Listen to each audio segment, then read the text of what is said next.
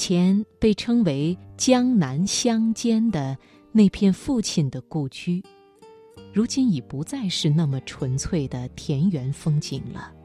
拓了路，修了楼，田野间建起了住宅区。然而到了冬天，乡间夜宴还是要在家吃的。乡下摆宴席，按惯例要请师傅上门。在院子里支起锅灶做菜，叮铃当啷，喧腾热闹。父亲跟叔叔们聊天，母亲和阿姨们拉家常、嗑瓜子、剥花生、吃糖果。来探亲的远房亲戚中，年轻的姑娘红着双手提着开水为长辈们泡茶，一被人夸貌美，就红着脸转身跑了。黄昏时，狗吠声会传很远。各家的亲戚坐在大圆桌旁吃喝，凉菜先上，随后是热炒。大师傅们不断吆喝着菜名，大人们喝酒说话，女人们把菜分夹出一些，搁在碗中，任胳膊短的孩子们吃。乡间土菜不甚精细，但肥厚重味。气势雄浑。梅干菜蒸蹄膀、炖整鸡之类，如果不是大肚汉，看着就发怵。到了这时，还有胃口下筷子的人已经不多，更多的早已去拼酒虚话，或是自寻其乐了。大师傅们被请到桌旁，上酒上汤，吃自己做的饭食。别人敬烟夸他菜做得好。他便将烟别在耳后，哈哈大笑。然后要开始喝酒了。我们那里的老式宴席，各桌有不同的酒。我小时候，家乡曾经流行一种乡下工厂酿制的东西，厂方将其吹嘘为香槟酒，乡人不买账，呼为汽酒。现在想来，多半是汽水兑酒的产物。气很足，像汽水，入口后才觉得略有酒味儿。酒量不大的奶奶、婶婶、阿姨、小妹妹们都可以喝，喝了也不醉。年轻人或上年纪的女眷喝啤酒或葡萄酒，再就是黄酒。南方人喝黄酒常用抿的，尤其是老人家，抿的唇间丝丝作响。然后吸个田螺或者吃口田鸡，眯着眼回味那股醇甜。感情再好一点的，就得喝所谓有力气的酒了。每桌总有这么一瓶酒，白酒、保健酒无所谓。总之，有力气的酒，少年不喝，女眷不碰，就是几个男人，尤其是长辈，碰了一杯又一杯。喝了几杯后，喝这些酒的人自发地组成一个小圈子，聊天、拍肩、大笑。天色暗下来，宴席吃完一巡，大家三三两两的散了。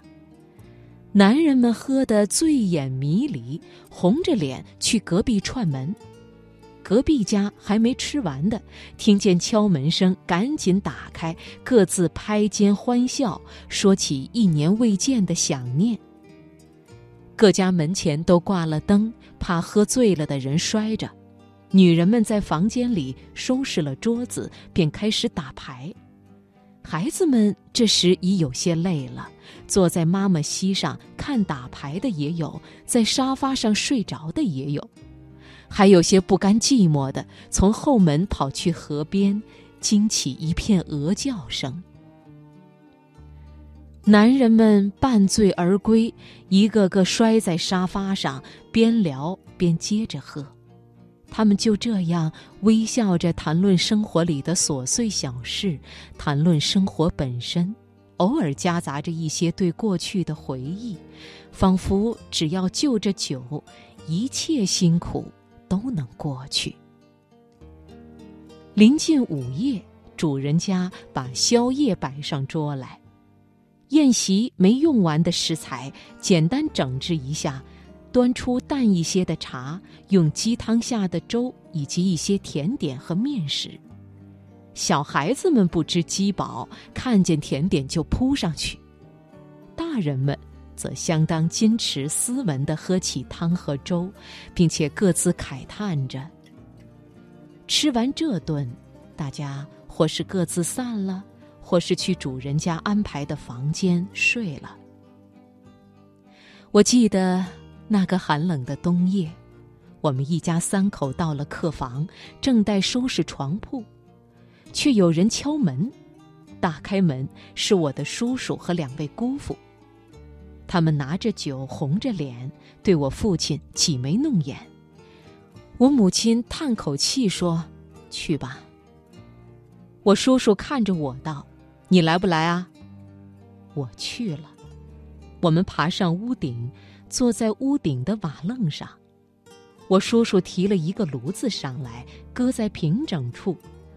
大家围着炉子，看着满天星光，哈着气，看见下面一片辉煌的田野和一路远去的萧疏林木。叔叔和两位姑父开了瓶酒，给我爸倒了一碗，给我倒了一点儿，叮嘱我别急着喝，抿一点点儿。我哈着气，搓着手，不知道该期待什么。只记得，他们四个人在小时候的我看来，那时他们又高又大，说了些我听不懂的话，指点着这片他们生长于其间的乡土。我不记得他们说了什么，只是从未见过他们现出如此模样。大概那天夜色下，他们喝的。才是真正的酒。